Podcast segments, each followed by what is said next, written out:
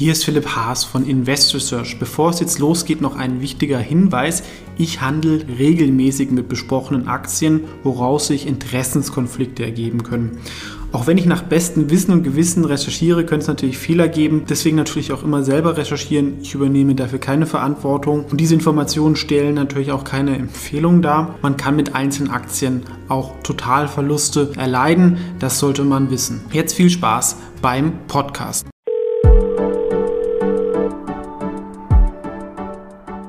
Hallo, hier ist heute der Christian mit uns und er hat eine Aktie mitgebracht, die aus einem YouTube-Kommentar, glaube ich, entstanden ist, ähm, wenn ich mich recht erinnere. Und dann habe ich es mir angeschaut. Ich fand sie ganz interessant und auch ein, zwei andere. Und es ist wirklich eine Qualitätsaktie, die so ein bisschen, würde ich sagen, sehr unbekannt ist. Und wenn wir uns ein bisschen anschauen, auch mit Präsentation, ähm, was an der eigentlich ganz interessant ist. Und du wirst es uns ein bisschen vorstellen, Christian. Aber sag erstmal ein paar Worte zu dir was ist dein Hintergrund und wie bist du auf diese Aktie gekommen? Okay, ich bin der Christian, ich bin 43 Jahre alt. Ich habe mal ganz früh eine Ausbildung als Industriekaufmann gemacht. Dann bin ich als Seiteneinsteiger in den öffentlichen Dienst, habe dann doch die Angestelltenlaufbahn gemacht. Mhm. Und 2017 habe ich mich dann entschieden, was ganz Neues zu machen. Ich habe mich immer für Politik interessiert. Ich habe alles darüber gelesen, war auch mal lokalpolitisch ein bisschen aktiv und studiere seit 2017 Politikwissenschaft im Hauptfach, Soziologie im Nebenfach. Möchte jetzt im Sommer meine Bachelorarbeit anmelden. Und es ist so, meine Freundin lebt in Prag mhm. und deshalb bin ich teilweise in Prag und in Deutschland. Also immer so sechs Monate in Prag, sechs Monate in Deutschland. Erzähl erstmal, wie du ähm, auf die Aktie gekommen bist und vielleicht dann danach ein bisschen, was die Firma so macht. Also es war so ähm, im Frühjahr Richtung Sommer. Und da wollte ich mich einfach über Pro, ähm, Corona-Profiteure informieren und äh, über Digitalisierungsaktien und hatte gerade auch selbst ein Depot eröffnet und musste mich selbst identifizieren. Das war aber noch über das Video-Ident-Verfahren.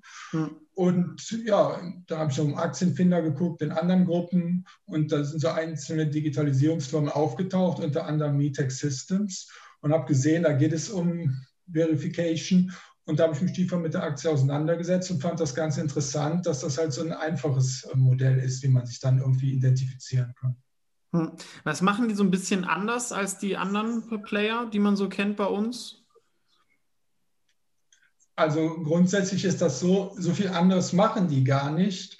Also ich habe mir Firmen angeguckt wie ID Now und mhm. WebID, die bieten auch das NFC-Verfahren an, also das NIR. Field Communication Verfahren. Das bedeutet, dass man den Personalausweis von beiden Seiten fotografiert. Die Daten werden automatisch extrahiert und anschließend macht man ein Selfie und ähm, im Rahmen von Algorithmen, künstlicher Intelligenz und Forensikexperten wird dann festgestellt, ob die Person auf dem Personalausweis auch dieselbe ist, die das Selfie gemacht hat. Hm. Und das ist, merke ich ja auch selber, wenn ich ein Bankkonto eröffnen muss, wo es kein Video-ID oder sowas gibt, ist super mühsam. Und es ist natürlich auch hohe Kosten für die Firmen, wenn Leute dann da abbrechen. Und sagen wir, im ganzen Corona-Thema ist natürlich auch klar, die Leute müssen sich mehr digital identifizieren, öffnen viele Konten. Und in die deutschen Player kann man nicht investieren. Und das wäre jetzt einfach eine investierbare Möglichkeit. Ne? Ganz genau. Also wir haben ja da mehrere Möglichkeiten. Das ursprüngliche ist dieses Post-Ident-Verfahren. Das kennt ja jeder. Wir müssen zur Post gehen hm. und dann müssen wir da in der Schlange stehen, auf die Öffnungszeiten warten und dann eine Mitarbeiterin wird dann feststellen, ob die Identifikation übereinstimmt. Dann müssen die Unterlagen wieder zu dem Unternehmen geschickt werden. Dann kommen dann die, Unterne äh, die Unterlagen wieder zurück, um die Login-Daten zu bekommen. Das ist ein tierischer Zeitaufwand. Da können Wochen vergehen hm. teilweise. Und beim Video-Ident-Verfahren, wie du das gerade sagst, gerade in der jetzigen Zeit, machen so viele Personen jetzt neue Accounts auf, neue Depots oder sonst was. Man kann sich dann über einen Link dann zwar anmelden über das Video-Ident-Verfahren, landet aber dann in der Warteschleife, muss die Kamera anmachen und dann wartet man, bis eine Mitarbeiterin kommt und einen identifiziert. Und das Risiko, was besteht bei Überlastung, dass es abbricht. Und das ist genau das Gegenteil beim NFC-Verfahren. Jederzeit, überall mit einem NFC-fähigen Handy kann ich halt zu Hause mich fotografieren und identifizieren. Ist halt deutlich komfortabler. Genau, Sie haben zwei Bereiche. Das eine ist dieses Digital Identity, das sehen wir hier. Ne? Und das andere wäre Mobile Deposit. Das ist, ähm, dass man, glaube ich, Schecks scannt. Ja? Und dann kann man da, damit irgendwie umgehen. Ne? Das ist, ist natürlich, Schecks gibt es ja immer noch. Ja? Das ist die Frage, ob es die noch in 20 Jahren gibt, aber sie sind so der digitale Enabler, ähm, um diese äh, Schecks zu scannen. Ne? Genau, eigentlich ähm, kommt das auch daher, dass so eine schnelle und bequeme Scheckeinzahlung in den USA ist das wohl auch häufiger.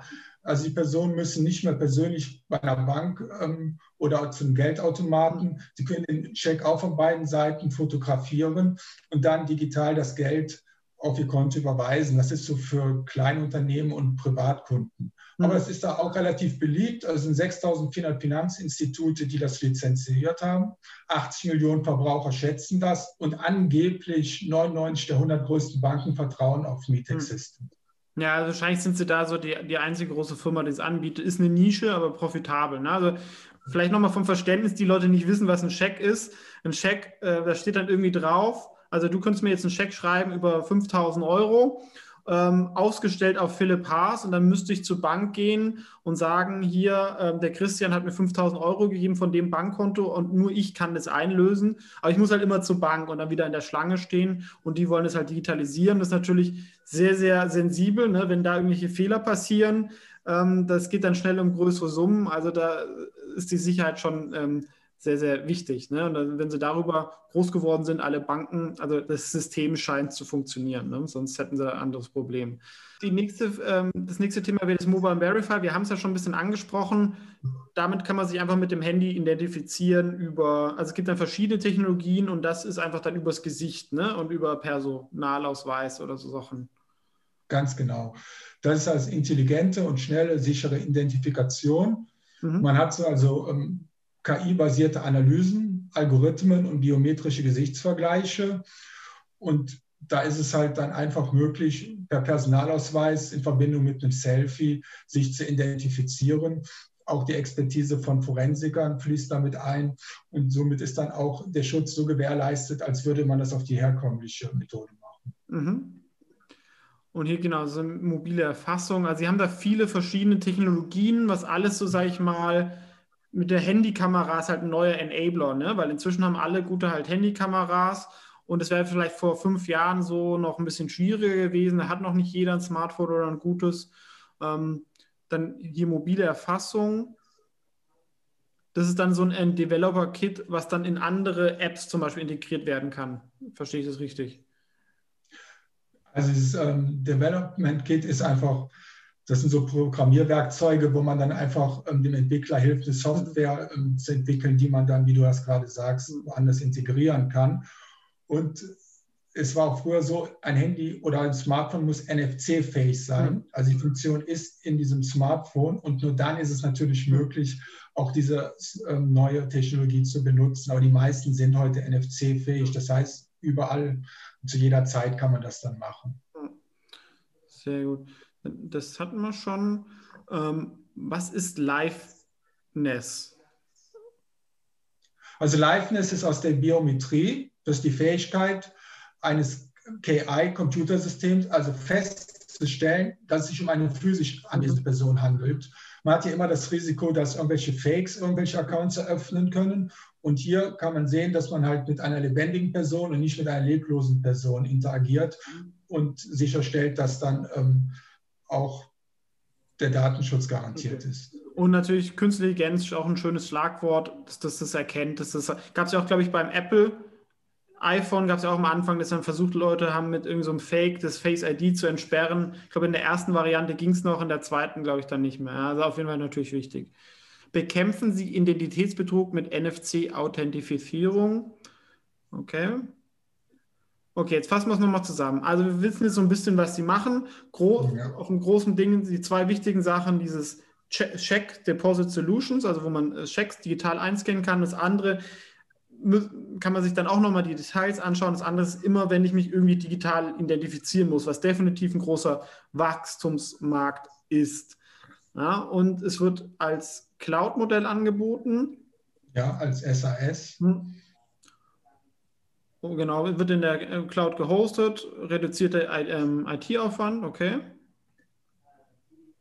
Das ist kosteneffizienter, klar, weniger Frust beim Endkunden. Da sind nochmal die beiden Verfahren ja. erklärt. Das nee, das ist, merke ich auch selber, ja. Also ich, äh, sag mal, über meine Videos kann man ja auch ähm, Online-Konten eröffnen oder ich weiß es noch selber.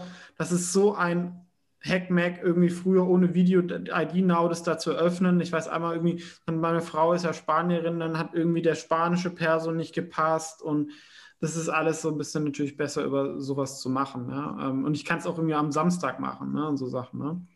Ja, ähm, das ist es. Keine Öffnungszeiten. Und das ist ein Vorteil, selbst am Sonntag. Das genau. Und was halt wirklich beeindruckend ist, ist die Kundenliste. Ne? Da wird man einige kennen. Und also die, zum Beispiel Money Use ja auch in Deutschland aktiv. DocuSign ist eine äh, tolle Cloud-Aktie. Airbnb. Also die, die arbeiten schon mit den, nicht nur mit Banken zusammen, glaube ich. Und das ist, glaube ich, vielleicht auch das Interessante. Sie sind über die Banken, glaube ich, halt groß geworden. Ne? Und jetzt müssen halt immer mehr Online-Firmen sowas nutzen, ähm, weil auch der Staat ja auch mehr reguliert und will wissen, wer was irgendwie macht. Ne? Wenn du sagst, früher mit Airbnb willst du, wenn es da irgendwie Skandale gibt mit Vermietung oder dann willst du halt auch nicht, dass da irgendwie der Fake-User kommt. Also das ist sicherlich ein ähm, großer Wachstumsmarkt. Das ist ja auch ähm, das schöne Airbnb habe ich ähm, kürzlich zum ersten Mal benutzt. Ich war vorher immer nur in Hotels und ja, bei Airbnb ist es dann auch mir zum ersten Mal aufgefallen, dass ich dann diese Methode angewendet mhm. habe. Ich habe meinen Personalausweis fotografiert, dann anschließend ein Selfie und innerhalb von Sekunden war ich ähm, verifiziert. Also ging relativ einfach komfortabel, muss ich sagen. Okay, weil als ich es zum Beispiel genutzt habe, musste ich das noch nicht machen und daran sieht man, ähm, dass das wahrscheinlich alles zusätzlich kommt, was ja sehr positiv für die Aktie wäre. Ja. Hier ja. sehen wir noch ein paar Kundenreferenzen. Hier sieht man auch Bank, sein Spanien. Ja. Also es ist wirklich ein globales Unternehmen. Ne? Und das ist natürlich sehr, sehr spannend. Und das ist, glaube ich, die vielleicht ähm, spannendste Folie so von den Finanzzahlen. Das ist natürlich ein Chart, wie man es als Investor liebt wirklich genau. 30 Prozent Wachstum, das ist schon wirklich ordentlich ne? und wirklich stetig. Ne? Also es gibt irgendwie keinen großen Rücksetzer. Hochprofitabel. Ja, das ist ja auch das Problem bei vielen Cloud-Firmen, wo ich immer Bauchschmerzen habe. Ich zahle dann irgendwie 30-facher Umsatz und die Firma ist hochdefizitär. Das habe ich ähm, hier nicht. Ne? Ja, das muss man sich überlegen. Bei Snowflake, die gehen an die Börse und haben ein Multiple von 100. Ja. ja. Und da muss man Kann ein paar Monate fragen, gut gehen, nochmal ein Jahr, aber fünf Jahre sehe ich es auch sehr, sehr schwierig. Ja. Und hier sehen wir genau, was, auch, was wir auch angesprochen haben. Ne? Marktwachstum auch da. Ja. Also natürlich Schätzungen, aber von 7,6 Milliarden als jetzt auf 15,8 Milliarden bis 2025 wachsen, das ist natürlich auch ziemlich viel. Mhm. Hier sehen wir nochmal die Umsatzzahlen. Aktie ist natürlich teuer. Ja, ja vom KGV, aber muss sagen, vom KV 6 ist eigentlich für eine profitable, wachsende Cloud-Firma. Sie ist halt keine, sag ich mal, Native Cloud-Firma, also als Cloud-Firma geboren, sondern hat sich da so reinentwickelt, deswegen ist es ein bisschen günstiger. Ist es aber trotzdem noch ein vertretbares Multiple, würde ich sagen, gerade auch wenn man sich das hier anschaut. Also ich habe eine kleine Beobachtungsposition Du hast wahrscheinlich auch eine Position, also daraus könnte es Interessenskonflikte geben, aber wir geben halt auch hier nur unsere Meinung wieder. Ähm, genau, seitdem Chart kam ein bisschen runter. Konkurrenz haben wir auch schon angesprochen. ID Now ist ja in Deutschland, finde ich auch immer gut, wenn ich es nutze. WebID machen sowas ähnlich, wahrscheinlich mehr in den USA. Oder sind die auch hier?